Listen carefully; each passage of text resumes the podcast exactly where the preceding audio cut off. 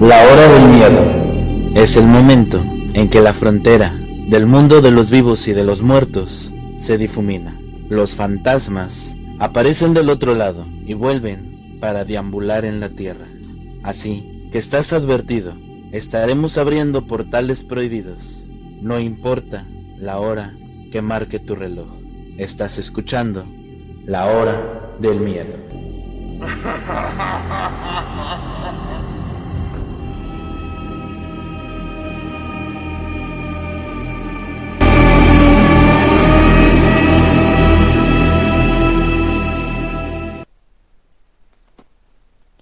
Hola, ¿qué tal? Muy buenas noches. Sean bienvenidos a otro capítulo más de la Hora del Miedo. Como siempre, le damos las gracias a la Hermandad K, a la Maestra K y a Mauricio Mendoza, ya que gracias a este equipo nos es posible llegar a sus casas cada martes. En locución me presento, yo soy Luna Blackstone, transmitiendo completamente en vivo a través de Aradia Radio, su radio paranormal. Hoy, y como cada martes, nos acompaña el maestro e historiador Rob Gray quien como cada semana nos envuelve en un misterio con su peculiar forma de contar historias. Y esta noche no es la excepción. Así damos la bienvenida desde alguna parte del mundo al maestro Rob Gray. Muy buenas noches, maestro, bienvenido, ¿cómo se encuentra? Hola, muy buenas noches, Leinsta, muchas gracias. Eh, un saludo a todos nuestros radioescuchas que nos acompañan hoy para esta impresionante historia. Así es, y antes de comenzar, quiero pedirles, como cada martes, que nos ayuden a compartir el programa para poder llegar a más personas y recordarles a todos los que nos escuchan que si estos temas mágicos y paranormales son de su agrado y quieren saber más de nosotros, nos pueden encontrar en redes sociales, en Facebook como el Portal del Fénix, en YouTube como La Hora del Miedo o en WhatsApp en el chat de Criaturas Nocturnas. Y recordarles también que si tienen una historia que compartirnos, la pueden hacer llegar a través de la página de la hora del miedo. Dicho esto, vamos a comenzar con la historia del día de hoy. Que como lo decía aquel famoso locutor, aquí se respira el miedo. Adelante, maestro Rob. Muchas gracias, Lunita. Así es. Hoy hablaremos sobre la mano peluda, que era un programa de radio que se transmitía desde México para el mundo, el cual se basaba en la difusión de relatos de radioterror, en donde la gente llama a un programa de radio en vivo y relataba su historia al, al aire. El programa inició un 13 de agosto de 1995 y el primer conductor fue Rubén García Castillo, que, se que él estuvo transmitiéndolo durante casi cuatro años, Posteriormente, desde el año 1999 al 2010, la mano peluda estuvo a cargo de aquel famoso locutor Juan Ramón Sáenz, y ya del 2010 al 2018 regresó Rubén García Castillo. A partir del 15 de enero del 2018 fue que terminó las emisiones, ese momento después de más de 20 años de transmisión. Este programa era lo insólito y lo sobrenatural, lo que no tenía explicación lógica a través de los relatos de los radioescuchas y los comentarios de un tema propuesto cada noche. Los seguidores del programa se, identificaban como peludomaníacos y cada noche se reportaban al mundo entero a partir del miedofón. Este famoso conductor, Juan Ramón Sáenz, falleció a los 48 años de edad, víctima de un, caro de un paro cardiorrespiratorio a causa de una misteriosa bacteria gastrointestinal. Hoy recordaremos un poquito aquellas historias que hicieron famoso a este gran programa. Una de ellas, inclusive Juan Ramón Sáenz, en su libro Aquí se respira el miedo, la denominaba como la historia más terrorífica que él había escuchado. Esta historia comienza con una persona que no llamó al teléfono como normalmente las personas lo hacían. Esta persona fue directamente hacia las oficinas de la radio donde se emitía aquel programa para contar la historia directamente a Juan Ramón Sáenz. Aquella persona se introdujo en las oficinas de la radio preguntando por el set donde se grababa o, donde se emitía aquel programa. Esta persona pidió hablar directamente con él porque tenía que contarle algo sumamente escalofriante. Él cuenta que cuando era niño, él básicamente a los ocho años terminó huérfano. Su padre había prometido que iría a la Ciudad de México a conseguir trabajo para que ellos pudieran salir adelante. Sin embargo, él conoció a otra chica en la Ciudad de México y nunca más volvió al pueblo donde él era oriundo. Él era de un pueblo escondido en el estado de Aguascalientes. Su madre hacía todo lo posible porque pudiera mantener a los cinco hijos. Él era el menor de todos ellos, sin embargo, el desgaste, porque lavaba ajeno, hacía limpieza, el desgaste fue tan grande que la pobre madre falleció. Ella le pidió a su hermano que si podría cuidar de sus hijos cuando ella ya no estuviera. Así que su hermano, de muy mala manera, aceptó porque era la última familia que le quedaban. Los niños nunca más habían visto a su tío más que en ese preciso momento cuando ya se los iba a llevar. Él nos cuenta que ni siquiera sabían que tenía un familiar y mucho menos que lo tenía en Estados Unidos. Así que literalmente lo que hizo fue irse junto con su tío hacia Estados Unidos de una manera pues como se le llama ilegal. Dice que su tío los llevó directamente hacia Tijuana y que los metió en un camión para que pudieran cruzar hacia el otro lado. Sin embargo, cuando llegaron, vieron que una ciudad, la ciudad más bonita, los puentes, digamos que nunca habían salido de su pueblito y ahora estaban en un lugar bastante diferente. En el momento en que ellos llegan a la casa, notan que básicamente era una mansión. En esta mansión se encontraban solamente ellos, así que de lo malo, lo bueno, o al menos eso es lo que ellos pensaban, que por lo menos los cinco hermanos estaban juntos y que nadie los había separado. Sin embargo, las cosas más horribles todavía no empezaban. Él nos cuenta que soñaba en ese momento donde estaba el funeral, cuando fue que conoció a su tío y a la señora con la que se había casado, y dice que ellos por fin notó durante su sueño que ellos vestían de una forma muy peculiar. En un funeral normalmente la gente viste de negro, pero ellos vestían y, e inclusive se veían muy diferente a los otros a las otras personas que estaban en el funeral, que sus ropas eran como de terciopelo.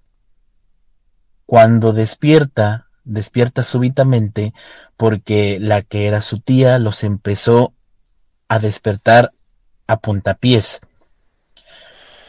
Después les ordenó que todas las, todos los días durante la semana iban a limpiar y a tener los preparativos para una fiesta. Esta fiesta se realizaba todos los viernes por la noche.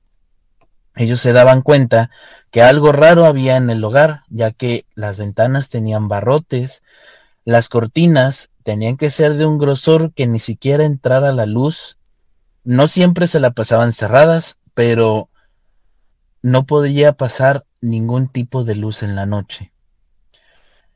También recuerda que él al principio, al ser el menor de todos, no le daban tareas, así que de repente se ponía a ver lo que hacían sus hermanos, a tratarles de ayudar, y sobre todo tenían una última regla. Ellos tenían que dormir en el cuarto de azotea una vez que el primero de los invitados a esta fiesta llegara. Pasaron los años y ellos obedecían fielmente, creyendo que en algún momento vivirían una vida normal, que alguien llegaría, se los llevaría, entrarían a una escuela, digamos, por fin podrían vivir como los niños que son y no básicamente como esclavos. Sin embargo, un día intentaron, o más bien rompieron la regla de que no tenían que bajar a ver absolutamente nada sobre aquella fiesta que normalmente tenían sus tíos. Él dejó una de las ventanas abiertas a propósito. Bajaron desde el cuarto donde ellos se quedaban y literalmente se asomaron para ver aquella fiesta que tanto hacían todos los viernes. Confiesa que lo que vieron, primero lo vieron sus hermanas y salieron corriendo directo a su cuarto. Dice que otro de sus hermanos y él se quedaron a ver todo lo que pasaba ahí. Literalmente decía que algo olía como a podrido, que la temperatura bajaba súbitamente a pesar de que fuera verano, y normalmente dice que en el lugar donde ellos estaban, porque no reconocería el lugar, siempre había un calor insoportable en verano, y sin embargo, en las noches se podía sentir ese día, ese todos los viernes, un frío insoportable. También confiesa que los invitados del lugar bebían como algún líquido rojo, parecido al vino o que lo mezclaban con vino. Pero lo que más le celó la sangre fue como al ver a su tía empezando a escalar sobre la pared como si estuviera gateando y sobre todo que escalaba sin ninguna dificultad que su tía empezaba a llegar al techo y luego le empezaron a salir un par de alas y una cola, y sus ojos se tornaron completamente rojos, y ella empezó a descender como si estuviera flotando, como si estuviera levitando. Al ver esta escena, los dos niños salieron corriendo directamente hacia el cuarto, pero ya jamás iban a olvidar lo que habían visto. Como una hora después, Llegó la tía bastante molesta porque habían faltado a la regla más importante, que no tenían que estar en el lugar. Así que se llevó al hermano mayor porque él iba a estar en la siguiente fiesta. Lo agarró, lo metió al cuarto donde estaban y dice que jamás olvidará lo que pasó después. Al día siguiente notaron que su hermano tenía bastantes marcas como se le hubieran agarrado a latigazos, que estaba completamente herido, tanto como con los latigazos como con algún tipo de arma blanca, con algún cuchillo, y que él suplicaba por agua o por comida, y sin embargo su tío lo agarró y lo encadenó a uno de estos barrotes de las ventanas. Ellos trataron de ayudarle a la persona para que a su hermano para que no pudiera perecer en el momento en que se le se muriera de hambre, se muriera de, de sed. Sin embargo, no le dejaban ni siquiera acercarse a él. Lamentablemente, a la semana su hermano falleció y lo que más le dolió fue que lo trataran peor que un animal, que su tío lo metió en una bolsa negra y lo tiró a la basura. Se preguntaba cómo es posible que ni siquiera las autoridades podrían saber lo que estaba pasando ahí. Aquella tía les comentó que por unos muchachillos no iba a perderlo todo. Les comentó la verdad, o al menos así lo que lo contaba el Señor.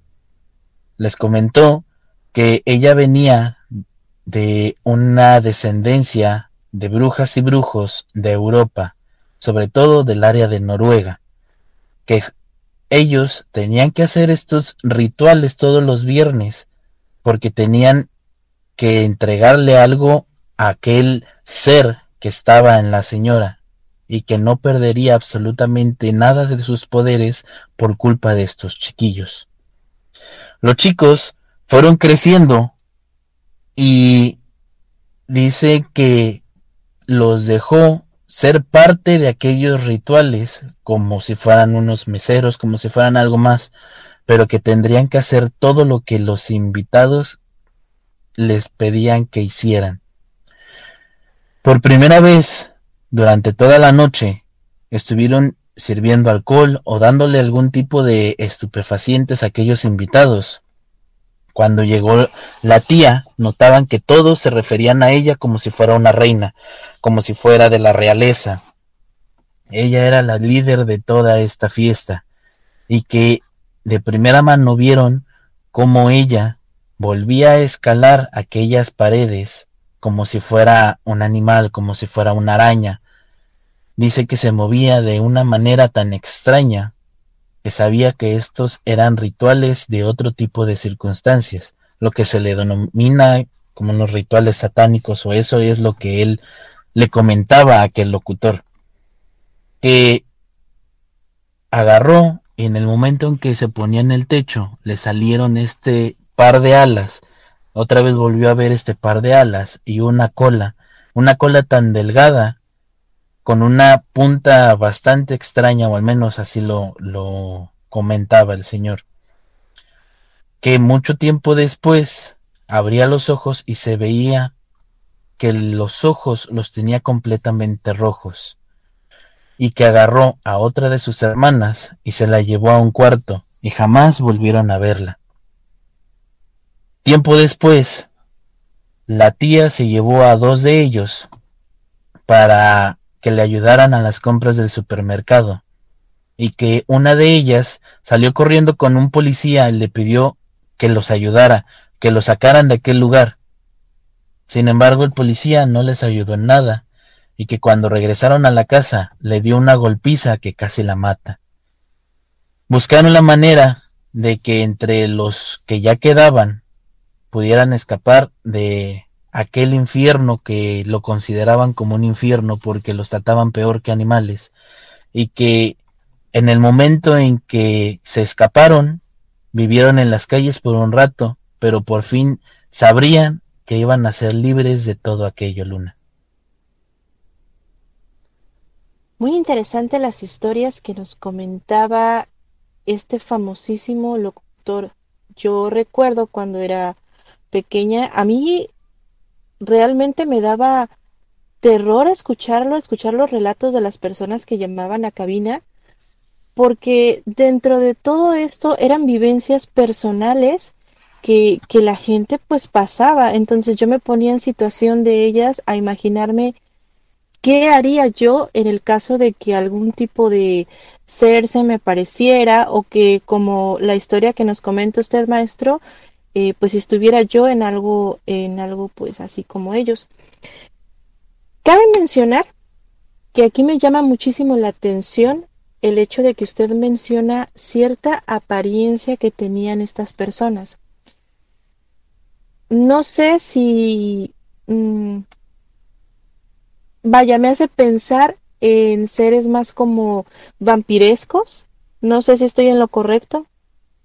Por lo que dice que sobre todo es lo que hacían en aquel ritual, que bebían una sustancia roja, me imagino que sí podría ser un ser vampiresco. Sin embargo, la descripción que le da la tía, que básicamente es un, un ser bastante diferente a lo que es un vampiro, porque dice que le salían alas, que le salía algún tipo de cola, sobre todo que flotaba, puede ser incluso hasta una banshee, eh, realmente, como lo cuenta que aquella persona, es muy confuso, sobre todo porque lo que recuerda fue cuando él tenía ocho años, Luna. Vaya, imagínense ustedes, todas las personas que nos escuchan, el ser un niño y muchas veces pasamos algún tipo de situaciones siendo niños y lo contamos a gente mayor y pasa que no nos creen porque piensan que es parte de nuestra imaginación, pero ahí pues supongo que había muchísimas más personas y en algún relato tal vez alcancé a escuchar que em, la gente contaba sus historias y otras más decían que sí, que en verdad eran o lo habían vivido también como ellos. Sí, eh, muchas personas, sobre todo, pues, están hablando de algún tipo de secta. Lamentablemente, la gente no sabe la diferencia entre una secta, a lo mejor como esta, una secta vampírica, lo que le llaman una secta satánica. La mala información da que la gente nada más diga esto es un ritual satánico y no es así como nos relata esta persona, pues realmente había muchos más datos de los que podemos agarrar y decir que realmente, como dices, Luna, puede ser inclusive un ritual más vampírico que satánico. Así es. De hecho, está súper bien el buscar información. Chicos, como siempre la maestra acá nos menciona, aprendan, lean, estudien, porque como usted dice, maestro, podemos llegar a confundir el hecho de que sea una secta y al hecho de que a lo mejor algunas personas se dediquen a otro tipo de cosas o incluso el uso de sustancias que puedan llegar a ser eh, alucinaciones. Sí, efectivamente. En, en, el principio de los años 90, incluso él tuvo una entrevista, o al menos en el programa alguien llamó haciéndose confesar de que él era un vampiro y eso es lo que él decía, que existían algunos lugares en México donde la gente se caracterizaba, eran bares de hecho, y que tenían fiestas vampíricas, Luna. Así es, de hecho son muy conocidos este tipo de lugares temáticos. Cabe mencionar que algunas personas viven su vida dedicándose al vampirismo en cuanto a apariencia, en cuanto a costumbres, pero es muy diferente el dedicarse o el vivir así la vida a ser realmente un vampiro o a llevar unas normas vampíricas, ¿cierto? Así es, Luna.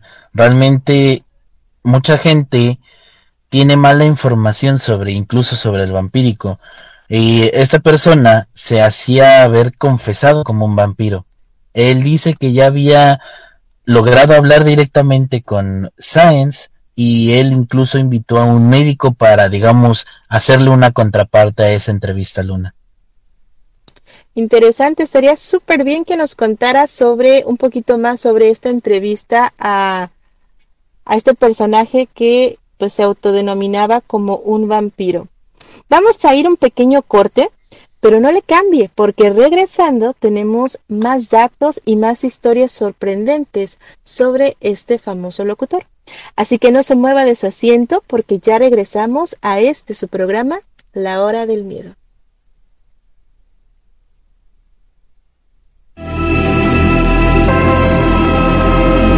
En un momento regresa La Hora del Miedo. Te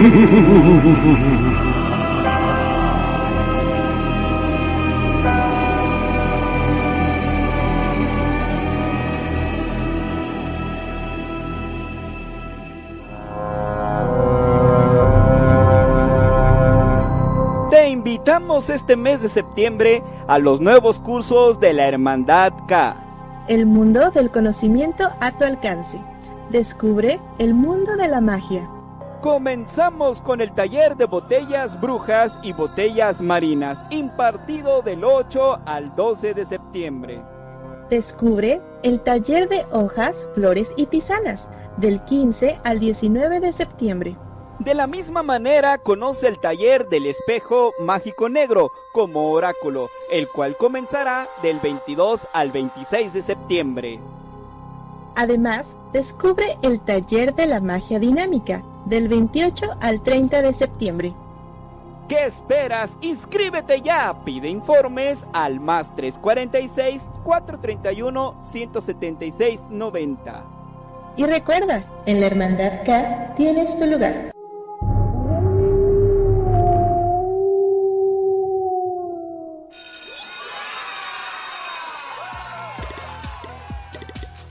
Llegó el momento de que abramos la escuela y para que sea un lugar seguro debemos usar el cubrebocas en todo momento. Lávate las manos antes de ponértelo. Revisa que no esté sucio, roto o mojado. Colócalo con las cintas elásticas en tu cabeza u orejas. Asegúrate que cubra nariz, boca y barbilla. Manténlo siempre limpio, porque es un lugar seguro. Abramos la escuela. Gobierno de México. Ya regresa la hora del miedo.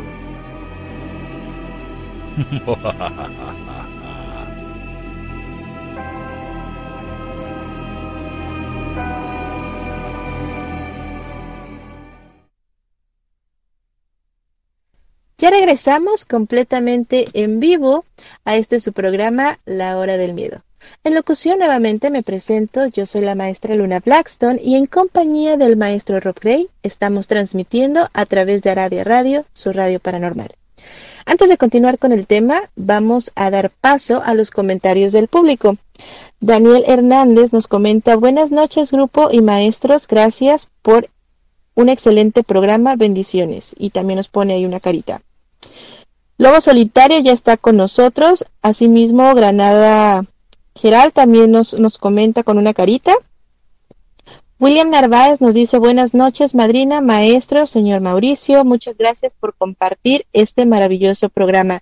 Les recordamos, chicos, que ya tenemos una página de Facebook que se llama La Hora del Miedo y también nos pueden seguir en YouTube. Ahí el maestro Rob les dejó el link para que se unan.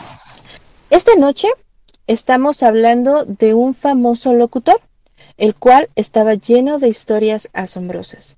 Muchas de estas historias estoy segura que ustedes no las conocen, ya que algunas de ellas solamente las menciona en su libro. Para continuar con estas historias, nuevamente damos la bienvenida al maestro Rock Gray. Adelante, maestro. Muchas gracias, Luna. Pues así es. Muchas de estas historias inclusive no las podemos recordar. Un ejemplo de estas es otra historia que casi no es muy famosa, casi nadie la escuchó, o al menos quien la escuchó no la recuerda mucho. Esta sucedió a mediados de los años 90. Él realmente tuvo una llamada y para proteger la identidad de aquella persona le dio el nombre de Nash. Nash habló por una presunta posesión en vivo. Llamó para compartir su relato y lo curioso del asunto fue que el propio Nash era el protagonista. Con una voz trémula y nerviosa, Nash contaba que atravesaba por situaciones muy extrañas desde hace seis meses. Él presentaba algunas heridas y sentía una energía rara dentro de él. Inclusive le llegaron a preguntar que si tenía algún tipo de dolor estomacal, a lo que él comentó que no solamente era un dolor estomacal, que sentía que algo se le movía adentro de su estómago, que aparte él sentía como incluso podía hablar en una lengua que no conocía y que inclusive le cambiaba la voz. Juan Ramón Sáenz, junto con las personas que siempre pasaban al lado de él, al que uno de ellos, que también falleció en el mismo año, el pastor Guaso, y un uh, maestro exorcista que él tenía al lado suyo, eh, trataron de ayudarle a esta persona haciéndole algún tipo de preguntas, porque realmente lo que él comentaba era bastante extraño. Decía que sentía que le cambiaba la voz, que él sentía que podía hablar lenguas que normalmente no podía hablar, y le preguntaron que si alguno de sus familiares le había contado esto, a lo que él comentó que solamente una vez su hermano lo logró escuchar. Así que su historia fue básicamente la historia de muchos. Él comenta que se acercó a una persona porque quería regresar con su novia, que él había terminado la relación recientemente con ella. La persona le dijo que le haría un pacto con la Santa Muerte, y que en este momento esta persona le pidió de su sangre y a los pocos meses regresó con la novia. Sin embargo, aquella novia murió súbitamente dejándole un dolor más fuerte. Durante el programa, aquel pastor, que era una de las personas que se encontraba siempre junto a él, le empezó a preguntar y a decir sobre todo oraciones, porque el pastor era cristiano, eh, oraciones de la Biblia y que él podría romper aquel pacto que había hecho. Esta persona le comentó que empezaba a sentir miedo y en este momento podemos escuchar cómo en, en la radio él empieza a, a, escucharse con una voz diferente y sobre todo empieza a decir cosas que no se le empiezan a entender le empieza a decir a aquellas personas que por favor que regrese, que si él está consciente, él puede regresar. Así que nuevamente Nash les pide ayuda para poderse deshacer de lo que él tiene adentro. Como nos comenta, según le dijeron que él había hecho un pacto con una deidad y sin embargo parece ser que lo que hicieron fue otra cosa. Empezó a decirle que dijera una oración junto a él y la voz en, un mediano tono que parecía desde su interior. No solamente se escuchaba la voz de Nash, se escuchaba a alguien más que se estaba burlando de aquella oración porque la estaba repitiendo de una manera bastante extraña, bastante burlona. Súbitamente se empieza a escuchar otro gruñido al fondo y la llamada se cuelga por sí sola. Normalmente, en estos casos, él hasta ahí lo dejaba y jamás se volvió a saber qué más pasó con Nash o con su hermano, que él fue el primero que hizo la llamada Luna. Wow, realmente otra historia bastante fuerte. Aquí hay muchísimos puntos a los que podemos aclarar y mencionar. Principalmente nos comenta que él hizo o que lo pactaron con la Santa Muerte y utilizó la sangre. Un pacto no es cualquier cosa. Un pacto tiene muchísima responsabilidad y al momento de que él hace posiblemente un mal pacto o incluso ni siquiera pudo haber sido la Santa Muerte y me atrevo a decir que dio entrada a otro tipo de ser. Chequen los peligros tan grandes por los que podemos pasar cuando no sabemos, cuando hacemos las cosas simplemente porque queremos lograr algo, porque queremos. Sí, desafortunadamente, pues esta persona, eh, Nash, lo que hizo más que nada fue, pues, darle entrada a otro tipo de ser, a su cuerpo, y este ser pues ya lo estaba consumiendo como en su propia voz se puede escuchar desde hace seis meses, porque básicamente pues no quería terminar con la novia.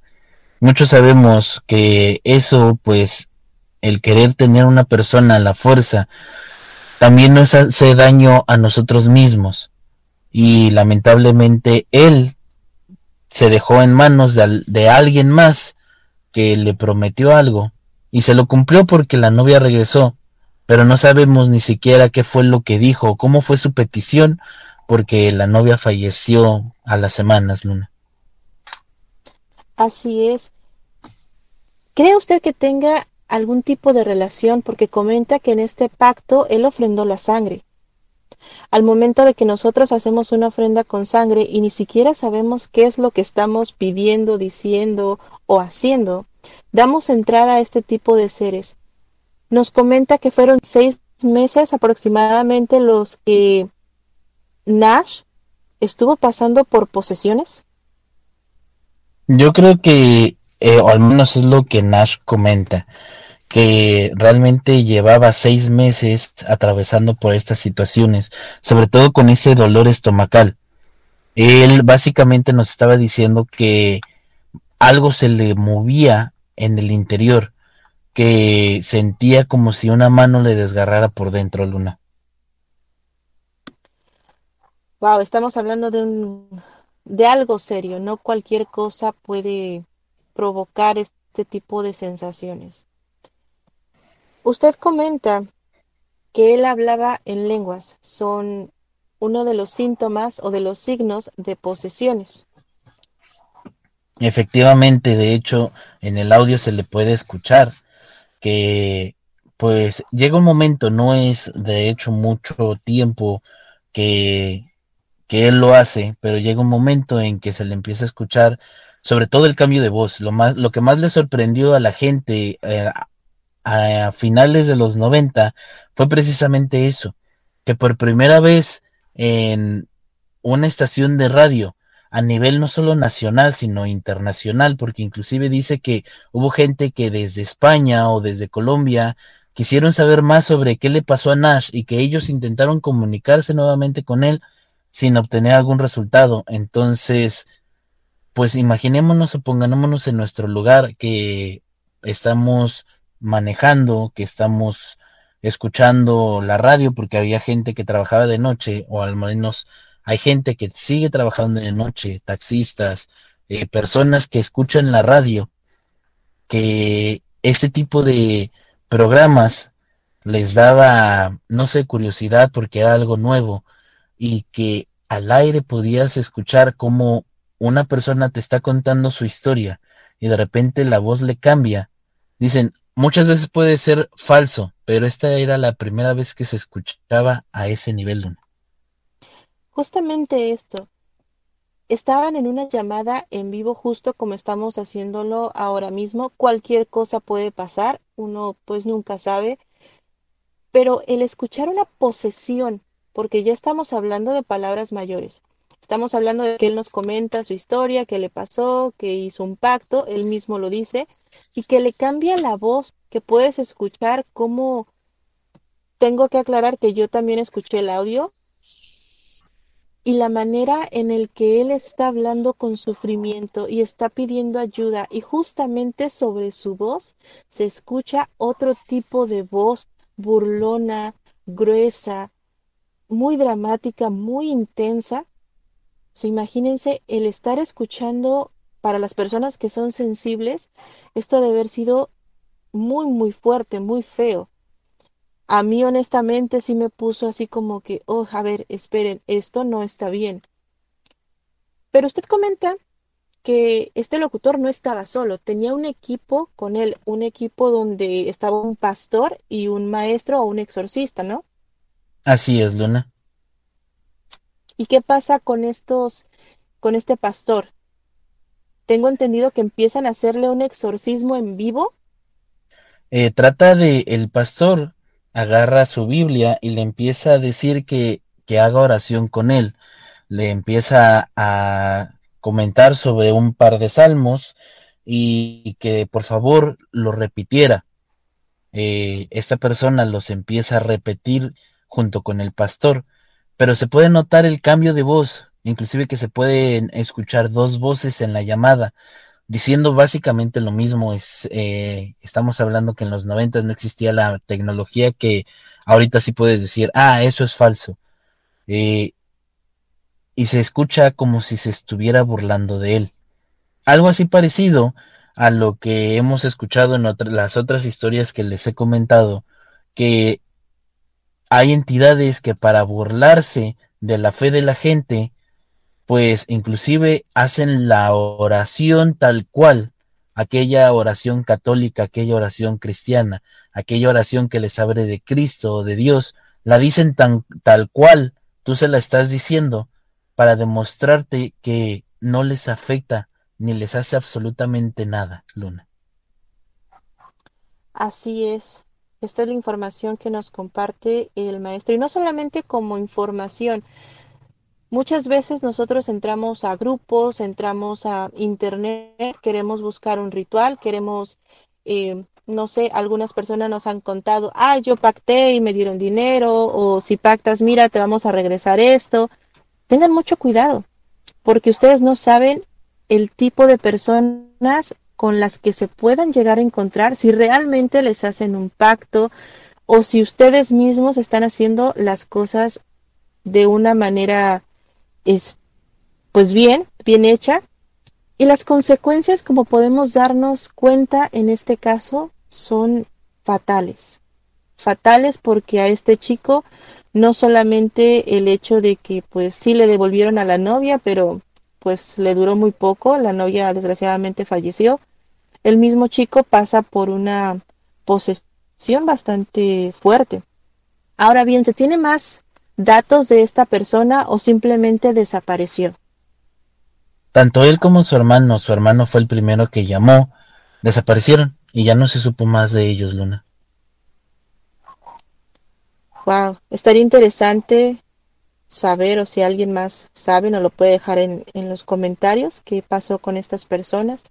Pero no solamente este tipo de historia, había muchísimas historias que la gente llamaba y relataba desde que los asustaban en sus casas, en sus trabajos. Muchas veces, incluso en las cabinas de radio, pasan cosas bastante fuertes. Así es, Luna. De hecho, comenta que muchas veces en varias llamadas, porque tuvo varias llamadas de esta índole, Nash no solamente fue uno de los primeros y también no fue el último que, que se escuchaban eh, algunas cosas detrás del de, teléfono y comenta que muchas veces notaban cuando era real y cuando no, porque la cabina de radio se empezaba a tornar fría. Todos estos datos de lo que pasaba detrás del programa todos se encuentran en el libro que Juan Ramón Sainz escribió, el cual también le puso el nombre Aquí se respira el miedo. Eh, uno de esos casos o los que tuvo fue que junto al pastor Guaso y junto al maestro exorcista, eh, ellos fueron, digamos que los primeros también que realizaron algún tipo de de lo que se le llama exploración urbana. Sin embargo, ellos hacían este tipo de cosas en vivo. Por ejemplo, les llegaba una persona que decía que su casa estaba embrujada. Ellos hacían un tipo de horario, qué día vamos a ir, lo empezaban a anunciar y ellos fueron a, salían de la cabina y se fueron a meter a estos lugares. Un día les comentaron que un edificio estaba siendo azotado por algún tipo de espíritu y junto al maestro Sohan y el pastor Guaso fueron a realizar el programa en este edificio. Todo estaba para que lo empezaran a filmar o a pasar por el radio. Y e incluso ellos querían empezar a grabar las cosas que estaban haciendo. En este edificio se contaba que había varios espíritus que atormentaban a la gente del lugar. Ellos llegaron básicamente como si no fueran locutor, un locutor de radio, sino como si fueran aquellos programas de cazafantasmas que ya conocemos súbitamente en, en televisión y en reality show. Y ellos empezaron a preparar, a hacer la preparación del exorcismo al edificio cuando se empezaron a dar cuenta que había algo mucho más fuerte en el lugar. Todo el lugar empezó a tornarse frío. Dice incluso que había objetos tal como refrigeradores, eh, casilleros, cosas pesadas que salían volando desde los balcones del edificio y que estuvieron a punto de caerles a todos los que estaban en el lugar y eso también incluía a la producción la producción que eran los que daban el visto bueno a que empezaran a hacer este tipo de cosas. Así que tanto el pastor Guaso como el maestro Sohan agarraron y pusieron un límite en la escalera hacia el segundo piso porque tenían que hacer su trabajo. Sin embargo, una de las habitantes del lugar decía que ella tenía que ir a su casa porque no creía en nada de esto. Cuando cruzó básicamente la línea que ellos pintaron para que nadie pasara, porque habían pedido que nadie pasara, aquella mujer empezó a tener síntomas de posesión, empezó a hablar de una manera diferente, su cuerpo se empezó a contorsionar de una manera humanamente imposible, así que la tuvieron que amarrar a una silla y el pastor Guaso tuvo que empezar a, aplicar lo que es el ritual de exorcismo sobre ella, porque recién había empezado. Aquel ser se empezó a burlar de ellos y desapareció súbitamente Luna. Interesante, interesante. Em, estamos teniendo ahorita un, disculpen, y pues algo informativo, eh, sismo en México de 7.1, el primer reporte, muchas personas están sin energía eléctrica. Espero que todos se encuentren bien y pues bueno. Vero Mendiola nos comenta buenas noches maestros. Eri Ru nos comenta Buenas noches, maestros y Mao. Excelente programa. mismo Manu Baos ya está con nosotros. Saludos a todos. Les envío un abrazo a nuestro país vecino, México. Espero que todos estén bien, maestros y seguidores. Así es, esperemos que todos se encuentren bien, estén a salvo y que no pase pues de más que un susto. Cabe mencionar que siempre en el mes de septiembre pues pasan este tipo de incidentes. Así es, Luna. Sí, este, espero que la gente que se encuentre en, en, México, sobre todo en la Ciudad de México, Oaxaca, los alrededores, que son los lugares que normalmente tienen sismos, sobre todo aquellos sismos famosos del 85, 2017, que lamentablemente hubo pérdidas y que en este momento, a pesar de que es de 7 grados, se encuentren todos bien. Así es, nos comentan que el epicentro fue en Acapulco pero bueno, esperemos que todos se encuentren bien. Volviendo al tema, muchas veces ponemos en riesgo nuestra propia vida cuando entramos a este tipo de lugares sin protección o por experimentar o simplemente pues incluso ellos que estaban realizando realizando su trabajo nos exponemos a este tipo de ataques siempre, ¿verdad, maestro? Efectivamente, sobre todo si, como pues se supone que eh, él estaba acompañado de aquellas dos personas, del pastor Guaso, del maestro Suján, porque pues Juan Ramón Sáenz solamente era un locutor de radio. Así que realmente él se apoyaba en estas personas para poder meterse un poquito más en algo que para él y para muchas personas era desconocido.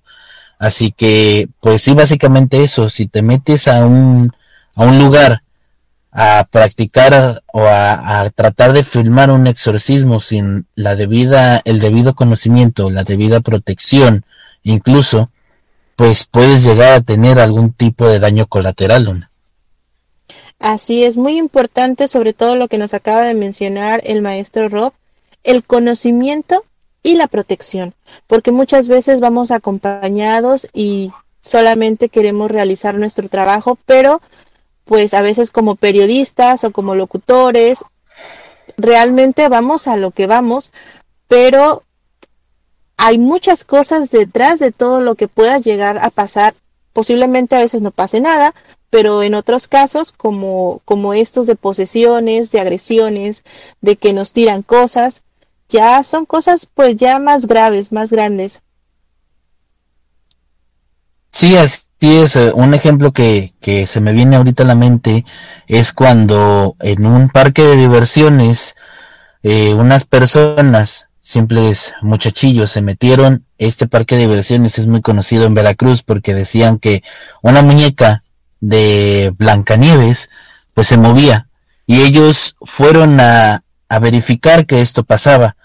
Y en su video se ve como aquella muñeca se mueve, mueve los ojos. Eh, se puede decir que era un animatrónico, pero era simple maniquí. Aquellos chicos salen corriendo. Afortunadamente no les pasó nada. Eh, existen otros lados donde pueden decir que están embrujados y realmente no es nada. A veces son los mismos ruidos de un lugar abandonado. Pero cuando sí hay algo en el lugar y realmente no estás preparado y tratas de hacerte el valiente, puedes salir lastimado, Luna. Así es, así es, me ha pasado. Sobre todo en el programa de ayer incluso estábamos platicando sobre las aplicaciones que nos llevan a ciertos lugares donde pues tendríamos que hacer algún tipo de exploración urbana. Muchas veces nosotros por querer sacar algo chusco o algo para subir, no sé, a YouTube o para compartir con nuestros amigos, nos podemos poner en riesgos. Y no solamente en el tema esotérico, muchas veces no sabemos si hay gente viviendo ahí, si están mal de sus facultades mentales que nos puedan llegar a atacar físicamente. Sí, así es. Eh, existen muchas cosas que no solamente hablando de, de espectros, de espíritus, inclusive de demonios, que nos puedan causar algún daño. También muchas veces este se dice, le tengo más miedo a un vivo que a un muerto, Luna. Así es. Y pues bueno, estamos llegando a la parte final de este programa. Pero agradecemos a todas las personas que estuvieron con nosotros, que estuvieron atentas como cada martes. Antes de despedirnos, quisiera que el maestro Rob nos compartiera un último comentario.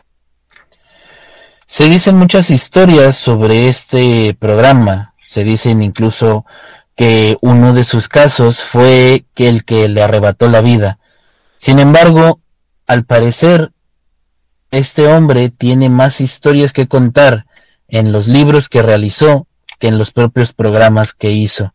Así que, pues su experiencia nos abrió las puertas a un mundo diferente y a otros nos dio un poco más de conocimiento, Luna. Así es. Y pues bueno, si quieren seguir hablando de este tipo de temas, los podemos esperar en el chat de criaturas nocturnas. Como siempre, muchísimas gracias a todos por sus comentarios, por su apoyo y por compartir este programa. Los esperamos el siguiente martes en punto de las 10 de la noche, hora México, en otro episodio más de la hora del miedo. Recuerden seguirnos en nuestras redes sociales, las cuales ya les hemos dejado en la caja de comentarios. Y con esto nos despedimos. En locución estuvo con ustedes la maestra Luna Blackstone junto al maestro e historiador Rob Gray. Les deseamos muy buenas noches y dulces pesadillas. Hasta la próxima. Este fue tu programa, La Hora del Miedo. Los esperamos en la siguiente emisión.